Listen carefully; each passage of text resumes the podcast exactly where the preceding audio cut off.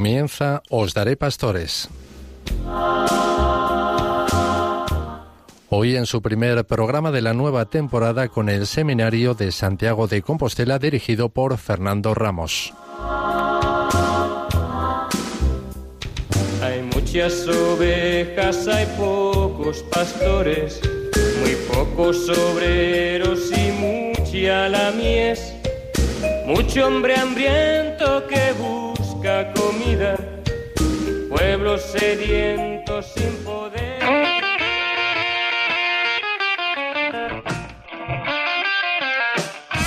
Muy buenas noches oyentes de Radio María. Comenzamos un jueves más el programa Os Daré Pastores. Cada tercer jueves de mes los micrófonos de Radio María aterrizan en el Seminario Mayor de Santiago de Compostela para intentar humildemente deleitarles a todos ustedes que nos escuchan desde sus casas. Aprovechamos todo el equipo de Os Daré Pastores para enviarles un fuerte y cariñoso saludo. No quisiera seguir sin antes hacerles una presentación de los seminaristas colaboradores y también del señor rector del Seminario Mayor de Santiago de Compostela. Empezamos saludando al señor rector, don Carlos Valera Álvarez. Buenas noches, don Carlos. Buenas noches, Fernando. Don Carlos, gracias por estar aquí. Nos traerá lo que llamamos momento, el momento formativo. La canción vocacional de la mano de Mateo Aguado y Pablo Bazarra. Buenas noches, Mateo. Buenas noches, Pablo. Muy buenas, Fer. ¿Qué tal, Fer? Entrevistaremos también a, a, don David Álvarez Rodríguez, sacerdote diocesano y delegado de misiones de la Archidiócesis de Santiago de Compostela. Javier Carballo nos traerá la catequesis del Papa. Buenas noches, Javier. Muy buenas noches, Fernando. Un placer estar aquí eh, en Radio María. Un placer tener a tan buenos colaboradores, amigos, seminaristas, compañeros. Eh, contamos también con la presencia de Carlos Camino y Ernesto Juanatey, que se ocuparán de lo que llamamos el espacio abierto, la sección así de variedades, entrevistas, noticias, reflexiones. Buenas noches, compañeros. Buenas noches, Fernando, muchas gracias. Buenas noches, Fernando. Y como no, siempre en este mundo de la radio los técnicos son una parte importante. Saludamos también a nuestro técnico eh, de sonido, Carlos Velo. Buenas noches, Carlos. Hola, buenas, aunque bueno, ahora tengo a Pablo conmigo que está haciendo las prácticas. Muy bien. Y bueno, pues también quisiera eh, eh, darles un saludo de parte de quien les habla, Fernando Ramos. Bueno, sin más rodeos, ya presentado los colaboradores de, del programa, os, damos, os daré pastores, también a nuestros oyentes, que la verdad eh, los sentimos como si estuvieran cerca de nosotros. Pues pasamos a la sección doctrina. Se puede llamar así la sección doctrina. Don, don, Carlos. Bueno, Estupendo, bárbaro. bueno, pues el momento es suyo. Muchas gracias. El tema que nos va a ayudar a, reflexionar durante este, eh, bueno, todos estos programas es el, tema tan importante que es esencial en la Iglesia, el, de las vocaciones sacerdotales. Entonces, eh, vamos a tener de fondo el, la ratio eh, fundamentalis del eh, 7 de diciembre del año 2016. Y de los ocho capítulos, yo me voy a centrar en el capítulo 2, que son las vocaciones sacerdotales en sí. Entonces, lo que intenta la ratio con este documento tan importante es hablarnos del proceso formativo de los candidatos al sacerdocio en los años que van a estar en el seminario. Es decir, cómo se pueden formar discípulos misioneros. ¿no? Discípulos que tienen que estar enamorados de Jesucristo, fundamental, ¿para qué? Pues para servir. Es decir, de esa abundancia de la vida de piedad, de oración, nace la vida apostólica. Ese discipulado y esa configuración con Cristo, que es fundamental en la, en la vida, pues en la vida del sacerdote, ¿no? Y en la, y en, y en la vida de la, de la iglesia. Y por eso, eh, en este capítulo de las vocaciones, lo que nos quiere, lo que nos dice es, primero, ayudar a descubrir la llamada. Nosotros tenemos que estar, por supuesto, en los años de formación, ya los que están en el seminario, los que estáis en el seminario, bueno, pues estáis porque habéis recibido esta llamada. Pero es muy importante que estemos siempre muy pendientes para no olvidar y descubrir en esa llamada estando con él. ¿no? Es estar con Cristo para que, bueno, pues para que se vaya creciendo en esa amistad con Jesucristo y segundo, animar a los llamados, ¿no? ¿Cómo? Pues con, con la atención, con la dedicación, con el buen ejemplo.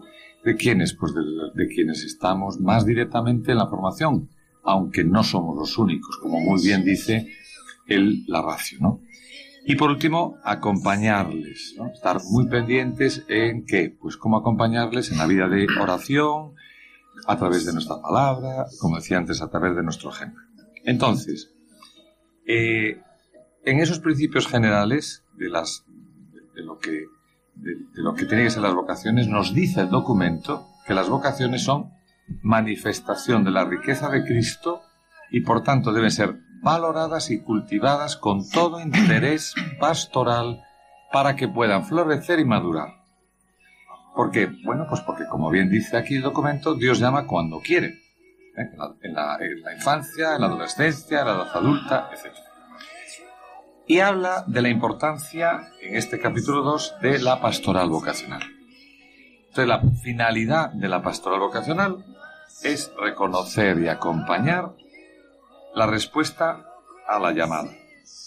Es decir, tenemos que ser conscientes de que necesitamos muchos pastores, muchos pastores, para que nos lleven al buen pastor. Eso es fundamental. Entonces, ¿qué es lo que podemos hacer? Pues ahí está la atención de la pastoral vocacional para animar, para que descubran, para que animemos y para que acompañemos a aquellos que están en este proceso o también ya en el seminario, como estáis formando, para ser santos sacerdotes. En este segundo capítulo también habla de la finalidad del seminario menor, ¿no? para ayudar en la madurez humana y cristiana de los adolescentes, que muestren signos de vocación. Y la pregunta, claro, es, ¿y con qué medios cuenta la Iglesia para ayudar a un joven que, que, que puede estar escuchándonos o que puede estar planteándose su vocación, ¿no? Primero, el ambiente. Es fundamental crear espacios de confianza. Una vocación eh, necesita un espacio de confianza donde los jóvenes puedan aprender, bueno, primero a acercarse a la gracia de Dios, que es fundamental, y después en la amistad. Segundo, la dirección espiritual, el acompañamiento. Es mm, imprescindible, ¿no? El, el acompañamiento, es decir, la dirección espiritual. Relación espiritual con tres características. Una, la constancia. Dos, la sinceridad. Y tres, la docilidad. Es fundamental. Tercero, la oración, que es el punto de partida que es fundamental. Es decir, para la, la oración delante del sagrario, para ver en todo a Jesucristo, necesitamos llenarnos de Cristo, ¿no? Para que después seamos capaces de verle en todo, ¿no? Para darlo a conocer a los demás ser muy apostólico es aquel que tiene la vida llena de Cristo, está con Cristo, ¿no? Y tercero, pues decirle muchas veces, tenemos que decirle, los que estáis en, esta etapa de formación, aquellos que se pueden estar planteando la vocación, o los que ya hemos respondido somos sacerdotes, ¿no? Gracias a Dios. Pues decirle al Señor todos los días, ¿no? Señor, en tus manos abandono lo pasado, lo presente, lo futuro, lo poco y lo mucho, lo pequeño y lo grande, lo temporal y lo eterno, ¿no?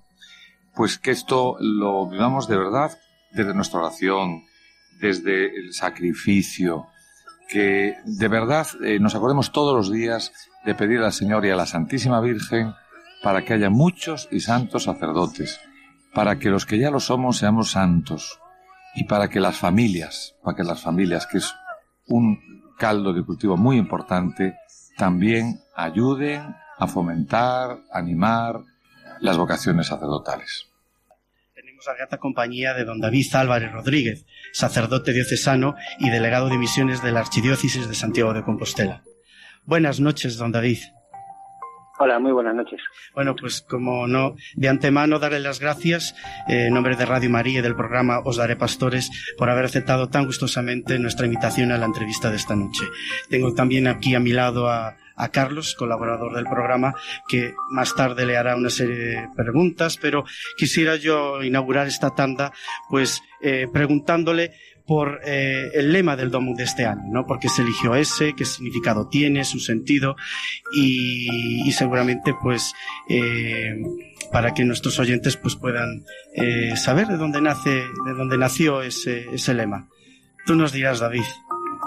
Sí, bueno, este lema es, eh, se le escogió para, para esta campaña 2018 a nivel de toda España y como bien sabemos eh, lleva lleva por nombre Cambia el Mundo.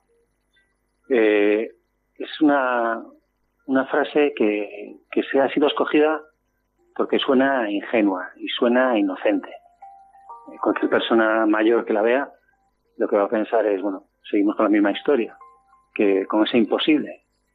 Y, sin embargo ha sido escogido precisamente por eso, porque creemos y queremos que eso sea posible, que, que el mundo puede cambiar.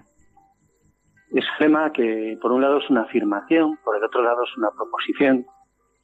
Una afirmación en tanto en cuanto el mundo cambia, inevitablemente, inexorablemente. Y una provocación en el sentido de que como cristianos tenemos que cambiar el mundo. Sabemos que, que Jesús, con su, con su encarnación, ha instaurado, ha empezado, ha inaugurado este reino de Dios y que sin embargo en la tierra hoy en día vemos que, no es así. Nuestro lema pretende eso, llegar al corazón de la gente y que, vuelva a creer, que vuelva a sentir en su interior que otro mundo es posible, que un mundo al modo de Jesús, al modo de Dios, es realizable y que esa es, es nuestra tarea. Si no lo hacemos, eh, si no atendemos a esta provocación, se cumplirá la afirmación. El mundo cambia. Y cambiará no al estilo de Jesús, sino al estilo de otros que quieren ocupar el lugar de Dios. Por lo tanto, ese juego entre la proposición y la afirmación es lo que pretende reflejar este, este lema. Yo creo que es un lema, un lema bonito, provocativo, igual que el del año pasado, sé valiente, la misión te espera. Y nuestra misión no es otra que esa, que proclamar el reino de Dios y que hacerlo realidad en, en nuestros días y en, todas, en todos los contextos culturales y sociales del mundo. Claro que sí. Eh, de todos es sabido que gracias a las misiones pontificias se llevan grandes e ilusionantes proyectos por todo el mundo. David, eh, ¿puedes explicarnos cómo es la gestión de la distribución, la gestión de, de lo recaudado?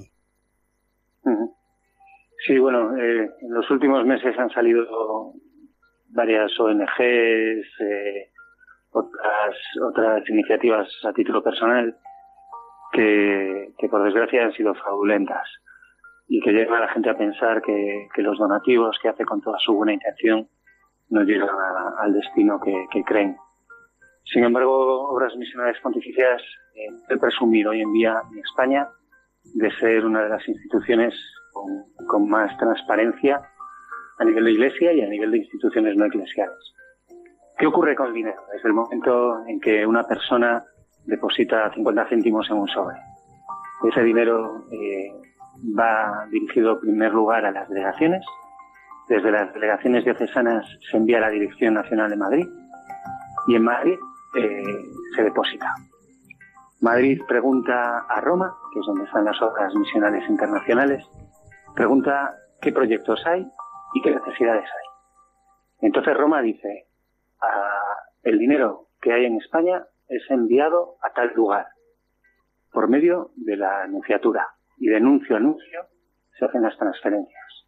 Una vez recibido eh, recibida esa colaboración, el nuncio demuestra que el proyecto se está realizando y lo envía a Roma, que comunica al país de origen eh, la evolución del proyecto y cómo se está invirtiendo el dinero recaudado. Por lo tanto, eh, es bueno porque sabemos que el dinero cuanto más circula, más se pierde, más se desgasta. Y en este caso, eh, se hace del modo eh, al cual el dinero pase por las menos manos posible y eh, no, no haya pérdidas eh, que- inútiles. Por lo tanto, desde que, desde que sale del bolsillo de la persona colaboradora hasta que llega al, al proyecto que, se quiere realizar, está perfectamente localizado y está perfectamente eh, destinado a, aquello que el Papa pues, dice que es necesario. es necesario. Total seguridad, claro que sí. Eh, eh, como, como sabemos, recientemente eh, ha fallecido don Anastasio Gil García, director nacional de Obras Misionales Pontificias. Vaya este programa en homenaje a su figura también. Eh, como sé, David, que eh, usted tenía una estrecha relación con él, pues quisiera que nos hiciera una especie de, resumen de su obra, de su labor, la labor de don Anastasio durante eh, estos últimos años. Sí, bueno, Anastasio realmente es el artífice de esta campaña. Esta es su última campaña, aunque él ya, no está entre nosotros.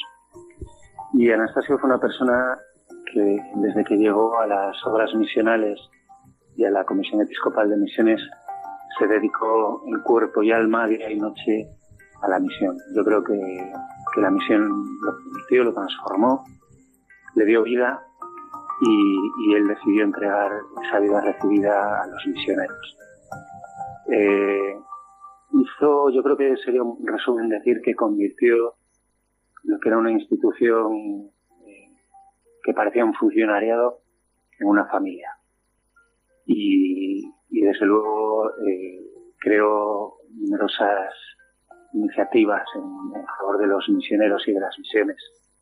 Creó consejos de jóvenes, consejos de administración, consejos para enfermos, eh, y de una manera u otra nos implicaba a todos en todo.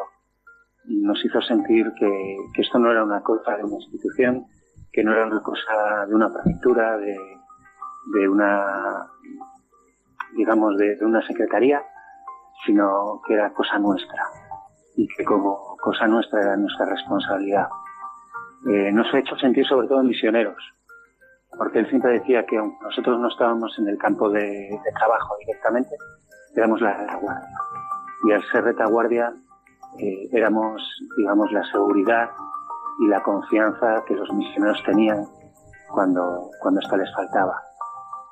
Eh, yo creo que fue una persona que por donde pasó dejó huella, una persona que nos enseñó muchísimo y la cual las obras misionales pontificias y la Comisión Episcopal de Misiones debemos estar agradecidos por siempre. Claro que sí. Eh, no sé, no sé qué más decir de él, porque la verdad es que hasta el fin de sus días trabajó. Y cuando algún amigo quería ir a verlo, eh, le decía que llevase la carpeta de no sé qué o el material de no sé cuánto, pues para, para aprovechar el tiempo y, y trabajar sobre, sobre el tema que correspondía. Así no. que bueno, eh, yo creo que siempre estará en la memoria y en el corazón de todos los delegados y, y de lo que son las obras misionales en España.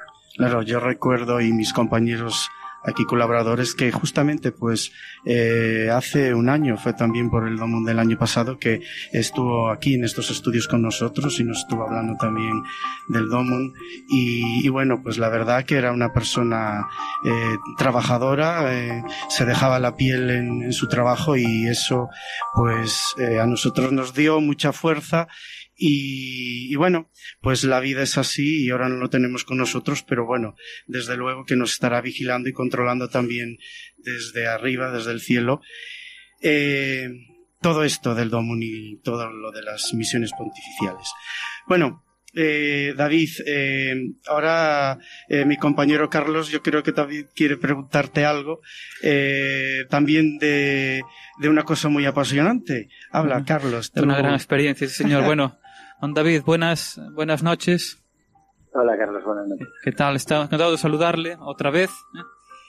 Bueno, yo, yo quería, eh, sobre todo, porque a mí me preguntan muchas veces cómo es la, la, misión en el Perú, cómo se vive, cómo es la gente. A veces me preguntan de una forma como asustados, no sé si me entienden, asustados uh -huh. de, la, de la gente, de lo que hay allí. Y yo cuando le cuento lo que yo viví, le digo, bueno, estuve solamente un mes, pero he vivido una experiencia impresionante. Desde su punto de vista, porque estuvo, estuvo más ocasiones que yo, evidentemente, ¿qué les podía transmitir a estas personas sobre las misiones, sobre la labor que allí ha realizado durante, bueno, estuvo bastante tiempo, durante todo ese tiempo. Yo creo que no es tanto la labor que se realiza, que, sí que es importante, por supuesto. Y de hecho la gente te queda, siempre agradecida. Sino que la labor no es nuestra. La labor yo creo que es del Espíritu, que es de Dios. Y cuando, cuando uno tiene una experiencia de misión y no está cerrado a la, a la posibilidad de Dios, lo que comprueba es que, es que el principal evangelizador es aquel que va a evangelizar. Eh, cierto es que el misionero o aquella persona que quiera tener una experiencia de misión debe tener en su horizonte el exponer y el compartir la fe. Pero también lo que se recibe a nivel humano, a nivel espiritual, a nivel, digamos, de, lo que son las cosas de Dios, siempre es mucho más grande. Lo, que recibe aquella persona que quiere, que quiere colaborar que la persona que, recibe esa colaboración. No, no sé si me explico ahora. Sí, sí, sí. Además, eh, bueno, yo estuve también con un grupo de, de, misioneros y la verdad es que era muy curioso como en aquellas familias que, que habían pasado por inundaciones, se le habían caído sus casas, eh, al ayudarles, al trabajar allí con ellos, su manera de agradecerlo era precisamente ayudándonos también. Por eso yo creo que ahí está eh, mucho lo que está ahora contando, ¿no? Se ve que eh, Dios también está presente eh, en esas personas. No sé qué opinas sobre esto. Sin duda ninguna. Cuando, bueno, la zona en la que trabajábamos, como tú bien sabes, era un cerro. Una especie, perdón, una especie de, de un monte que vivíamos aquí en Galicia. Y cuanto más subías, más, más eh, más se notaba la pobreza. Y cuanto más subías y más se notaba la pobreza, más te estabas del cielo.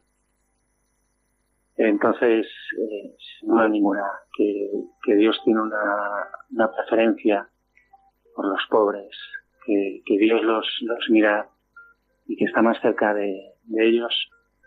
Es una cosa que yo no sé si teológicamente se puede explicar, pero que, que humanamente, desde luego, se comprueba. Entonces, esa, esa es lo que decían, la, grandeza, que cuando uno descubre eso y descubre que, en la debilidad se hace presentar la, fuerza de Dios, pues eso llena el corazón y, entusiasma. Exactamente. Lo sé, lo sé, lo sé, sobre todo ya por mí, por el poco tiempo que fue, pero, pero así ha sido. Bueno, muchas gracias, don David. Bueno, gracias a ti. Como saben, disculpad, como saben, el tiempo en la radio prima, tenemos que cerrar la entrevista, David.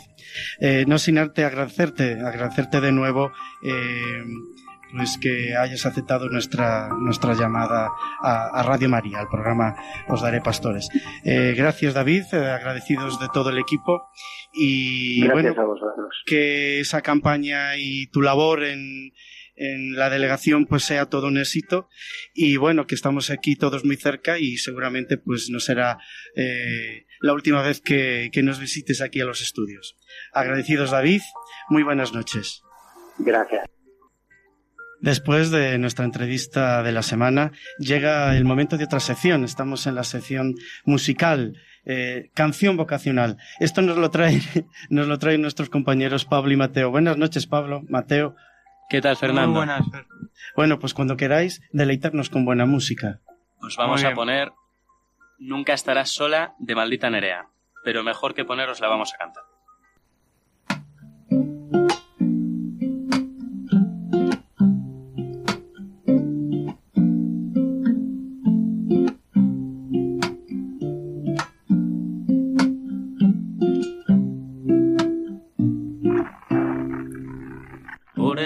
A mi vida entregas por el sueño y la fe, porque solo soy sentido si te vuelvo a ver. Porque quiero adorarte siempre. Siempre te esperaré.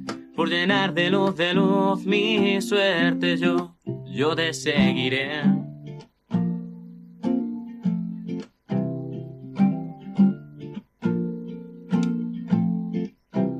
Soy la voz que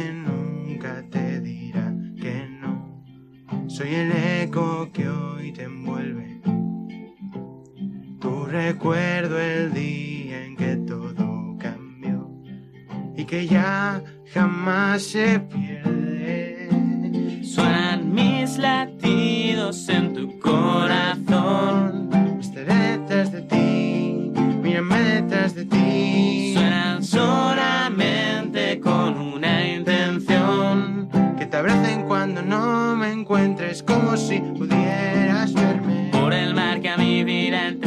por el sueño y la fe. Porque solo soy sentido si te vuelvo a ver. Porque quiero adorarte siempre y Siempre te esperaré. por llenar de luz de luz mi suerte yo.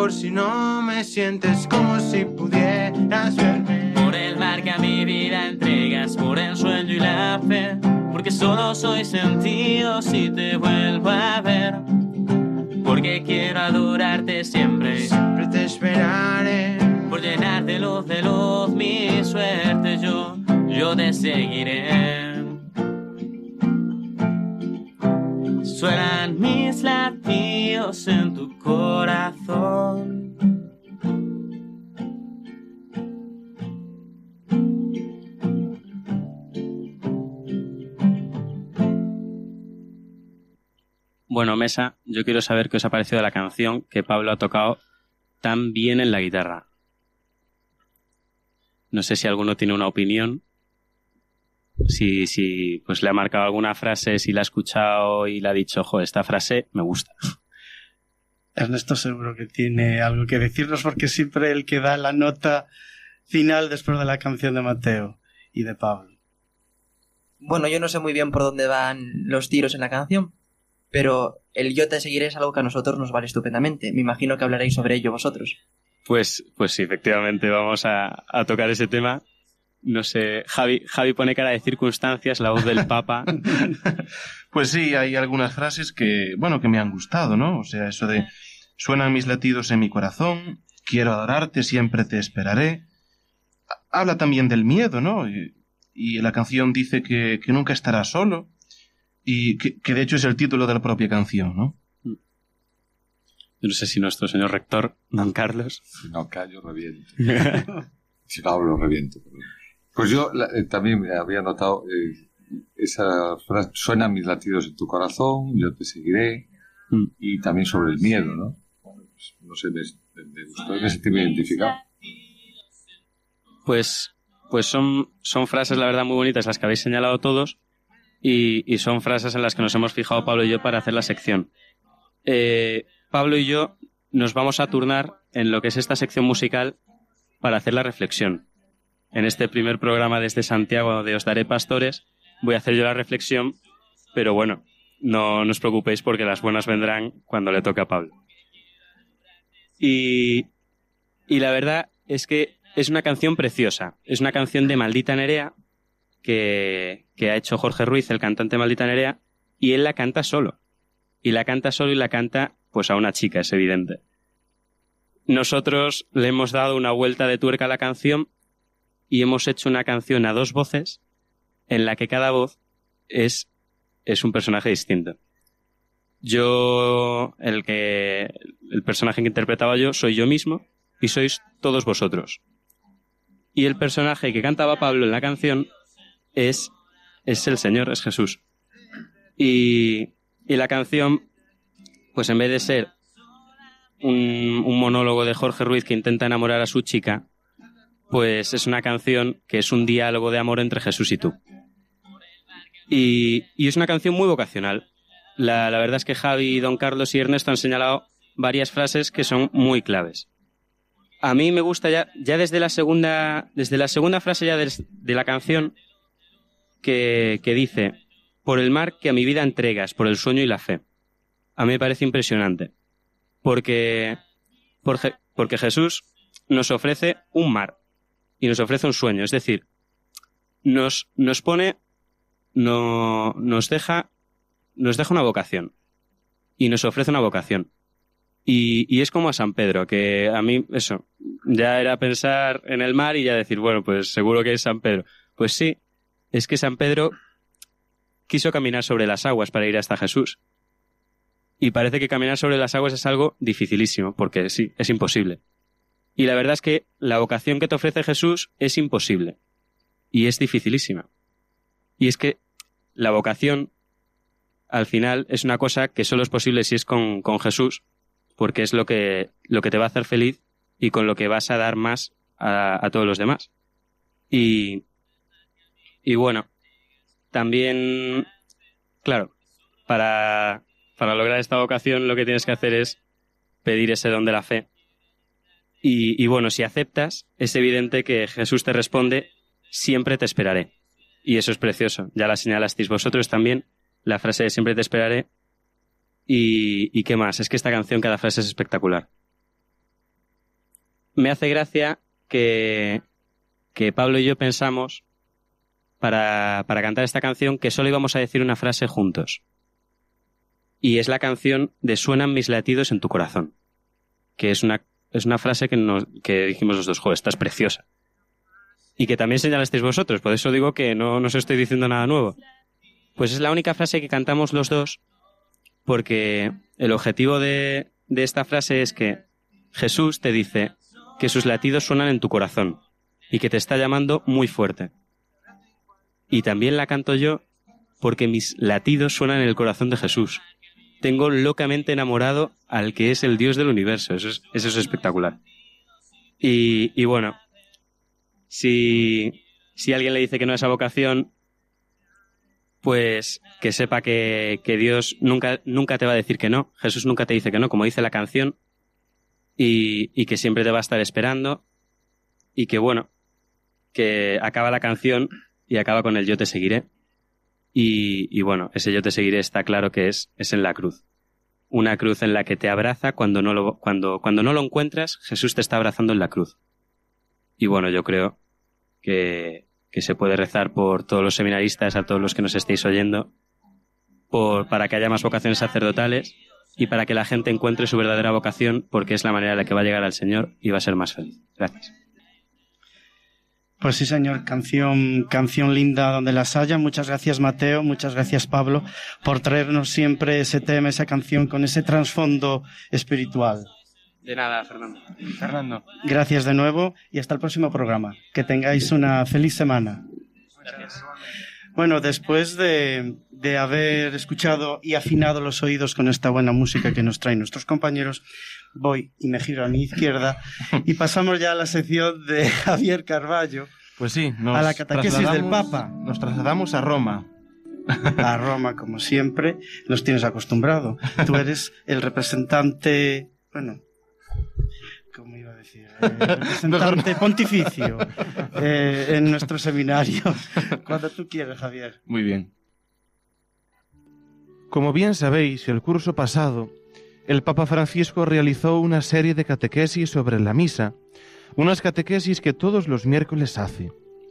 El Santo Padre es consciente que de la misa nunca llegamos a saber todo y que nunca llegamos a saber bastante. Claro, esto se debe, por un lado, a nuestra limitada capacidad humana y, por otro, a la gran riqueza del don eucarístico. Y ocurre que cuando ya pensamos saber todo sobre la misa, descubrimos siempre algo nuevo que nos sorprende.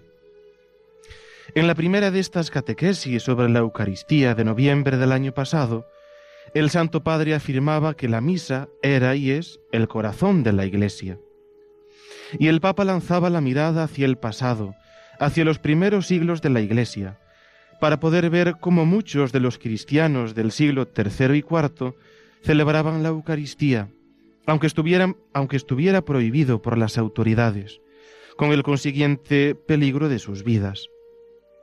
De hecho, muchos cristianos de aquella época fueron asesinados por participar en la misa. Pero de este acontecimiento nos queda su testimonio.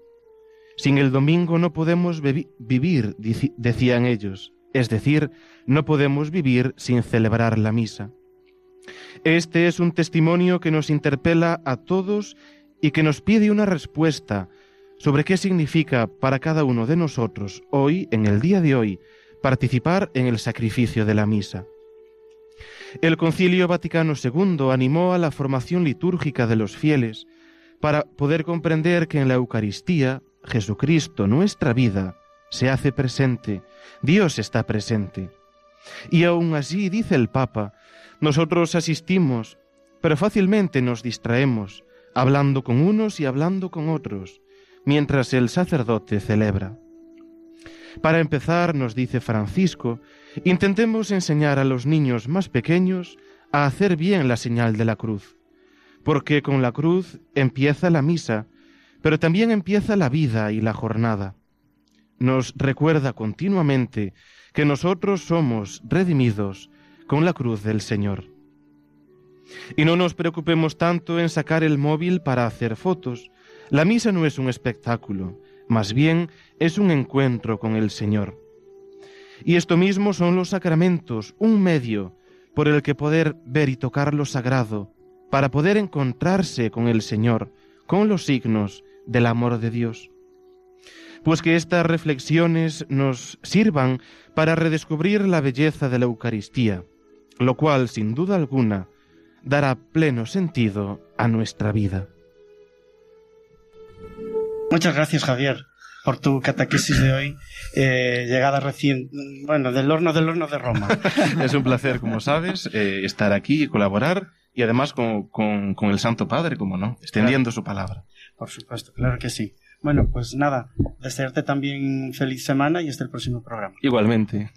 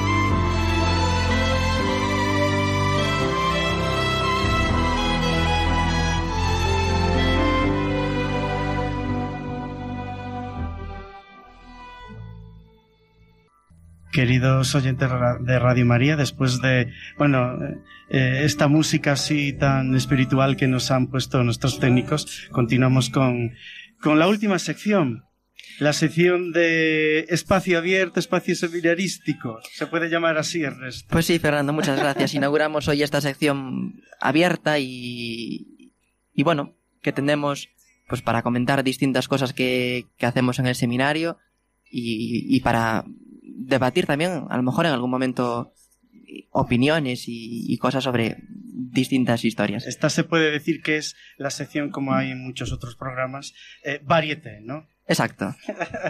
Y bueno, a mí se me ocurría que lo que podía decir hoy es que estamos ya terminando el mes de octubre prácticamente, que es el mes del Rosario y, y que es también el mes de las misiones. Y en nuestro estudio hemos contado esta noche con la presencia de don David Álvarez, delegado de misiones de nuestra archidiócesis de Santiago, y tampoco podemos pasar por alto que este es también el mes en que se celebra el Domum, jornada que, como también nos presentaba don David, pues es una campaña especial de la Iglesia en, la que se reza de un modo muy especial por las misiones y los misioneros y en la que también con, con nuestros donativos, con nuestras aportaciones en las colectas, se ayuda a la propagación de la fe. Y el día 1 de este mes hemos celebrado precisamente la memoria litúrgica de Santa Teresita del Niño Jesús, como ustedes saben, patrona junto con San Francisco Javier de las Misiones. Y esta santa llevó en el Carmelo de Lisieux una vida ejemplar de oración y de penitencia, ofreciendo su propia debilidad física y creciendo en la intimidad en el trato con el Señor. Ella, pues en un momento en que debatía y meditaba en su interior sobre las distintas vocaciones y que a ella le gustaría un poco tener todas las vocaciones juntas, la vocación contemplativa, la vocación martirial, la vocación misionera. Y ella decía, y, y, lo recoge así en sus manuscritos autobiográficos, en el corazón de la Iglesia, que es mi madre, yo seré el amor. Y esto tiene mucho que ver con la misión, porque la caridad debe fundamentar y debe dinamizar toda acción evangelizadora de la Iglesia. Decía San Juan Pablo II, cuando la proclamó doctora de la Iglesia, comentando precisamente sus escritos. Teresa de Lisieux no sólo captó y describió la profunda verdad del amor como centro y corazón de la Iglesia, sino que la vivió intensamente en su breve existencia. Ella abrigó un deseo ardiente de consagrarse al anuncio del Evangelio, y hubiera querido coronar su testimonio con el sacrificio supremo del martirio. Además, es conocido con cuánto empeño sostuvo el trabajo apostólico de los padres Maurice Bellier y Adolphe Roulin, misioneros respectivamente en África y China. En su impulso de amor por la evangelización, Teresa tenía un solo ideal, como ella misma afirma. Lo que le pedimos es trabajar por su gloria, amarlo y hacerlo amar. Y es que, como nos ha recordado el Papa Francisco, desde el comienzo de su pontificado, en su opción preferencial por los pobres, la Iglesia no puede apartar a Cristo y su mandato misionero de hacer discípulos y de anunciar el reino, pues de lo contrario, como él mismo nos dice, se convertiría en una ONG piadosa. Nuestro Seminario Mayor de Santiago de Compostela, urgido precisamente por, por esa vocación de hacer discípulos, de ir y anunciar, no es ajeno a la labor misionera. En su sentido más estricto, podríamos decir, y por eso desde hace años sostiene un proyecto misionero en Lima, en Perú, al servicio de los más pequeños el Guaguaguasi, que así se llama, acude en ayuda de niños de familias desestructuradas, cuya situación económica los margina del acceso a la educación y a la sanidad, dándoles así una oportunidad. Consta fundamentalmente de escuelas y de guarderías que permitan a las madres tener una ocupación laboral que no olvidemos que muchas veces es precaria. Y socorren a menudo también las necesidades alimentarias e higiénicas de estos niños. Cada año, en el verano, dos seminaristas van allá para tener una experiencia misionera allí. Nuestro compañero Carlos, que ha estado con nosotros en el programa y que seguirá, si Dios quiere, en los próximos, acompañándonos, pues ha estado allí el año pasado y yo creo que nos puede contar un poco qué es lo que allí ha vivido, cuál es su experiencia de lo que allí ha, pues, ha testimoniado y también en qué medida a lo mejor le ha ayudado en, en la vocación. Bueno, pues gracias Ernesto, buenas noches a todos, compañeros de la mesa, todos los radioyentes de Radio María. Bueno, yo mm, doy gracias a Dios por todo, por todo. pero sobre todo por haberme dado la oportunidad de, de vivir esta experiencia tan maravillosa en el Perú. Yo pensaba una cosa y allí viví otra, que es llegar allí y ver la gran acogida, ¿no? Como si Jesús te estuviera con los brazos abiertos esperando a que tú llegaras para ayudar en lo posible. Nosotros tuvimos la suerte de coincidir con los misioneros, unas misiones preciosas, también duras, muy duras, porque había personas que realmente lo estaban pasando muy mal, muy mal, que nosotros no éramos conscientes de ese mal que estaban pasando. Y el hecho de ayudarles, el hecho de estar con ellos, era lo mejor que le podía pasar, porque incluso como recompensa, como un agradecimiento hacia nosotros, nos ayudaban también. Entonces, dices, realmente nosotros aquí somos capaces de hacer esto, ¿no? Por eso es tan importante, ¿no? Ayudarse unos al otros, ayudar al prójimo. Y, y además, siempre con alegría, porque allí nunca verás a nadie triste, pese a las circunstancias. Hay una fe increíble. ¿eh? Todo el mundo va a. Bueno, he visto muchísima gente en misa, si no toda la de la zona, y además, eh, bueno, rezando los niños ya con el rosario. Y claro, al ver eso, fortalece realmente nuestra vocación. Siempre nos preguntaban, ¿y allá cuánto rezan? ¿Rezan tanto como aquí? ¿No? Y evidentemente. Pero yo veo que aquí la fe, aun en la pobreza más absoluta de algunas zonas, seguían adelante, seguían en torno al altar rezándole a, Dios para que pues su vida fuera mejorando. Y gracias al trabajo de la parroquia precisamente así ha sido ¿eh? por eso le decía yo al padre Arturo sacerdote que nos acogió que realmente estoy feliz por haber dicho sí precisamente a, esta experiencia no como María dijo sí al ángel en el momento de, de, traer al mundo a este a Jesucristo no al que tenemos que seguir diariamente pues esa también es una vía para seguirle, ayudar al prójimo, que también nos ayuda a nosotros a fortalecer nuestra vocación y así seguir adelante en nuestra formación para un día de, día de mañana poder hacer lo mismo y ayudar a los demás. Muchas gracias, Carlos. Nos hablabas de la oración. Nosotros todas las semanas dedicamos un día a rezar especialmente en, en nuestras laudes, en vísperas y en la Santa Misa, por las vocaciones misioneras. Exacto todos los días, pero especialmente los miércoles, por los misioneros y por los frutos de la misión. Yo emplazo a todos los radioyentes a que también lo hagan, especialmente en este mes de octubre. Y yo, por mi parte, nada más que añadir. Muchas gracias, Carlos. A vosotros, gracias, Ernesto. Muchas gracias, Ernesto. Muchas gracias, Carlos. A vosotros. Eh, colaboradores, queridos oyentes, llegamos al final del programa de hoy. Os daré pastores de Radio María. Eh, muchas gracias a todo el equipo colaborador. Gracias, Javier. Muchas gracias. Eh, don Carlos, si queréis hacer una puntualización final, pues también podéis. Espero que los técnicos nos dejen. Tenemos margen, ¿no? Bien, tenemos margen. Yo felicitar, felicitaros eh, por que si este programa se puede hacer es porque estáis vosotros y entonces es de justicia el decirlo, daros las gracias y felicitaros por que mm, hemos llegado a este momento, pero hay mucho trabajo detrás, preocupación, dedicación, oración, ilusión, y esto es maravilloso, ¿no? Claro que sí. Y también, como no, agradecer a Radio María que nos dé la oportunidad de poder eh, trasladar el programa cada tercer jueves de mes aquí al Seminario eh, Mayor de Santiago de Compostela. Ernesto, buenas noches. Buenas Camiño, noches. buenas noches. Buenas noches, Fernando, gracias. Gracias por tu testimonio, Camiño, de, de, de Perú, que siempre es eh, bueno, pues en los demás eh, nos alienta y también pues vemos siempre- las necesidades que hay en otros lugares cuando nosotros tenemos muchas excedencias. Siempre feliz de hablar de Perú, en serio. Gracias.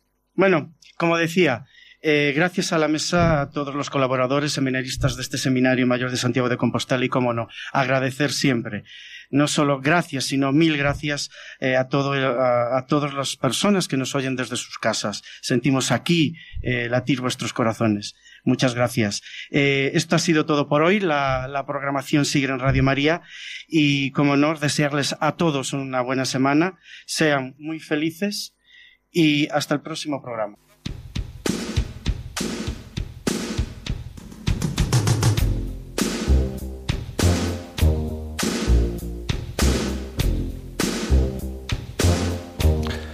Y hasta aquí, queridos hermanos, os daré pastores.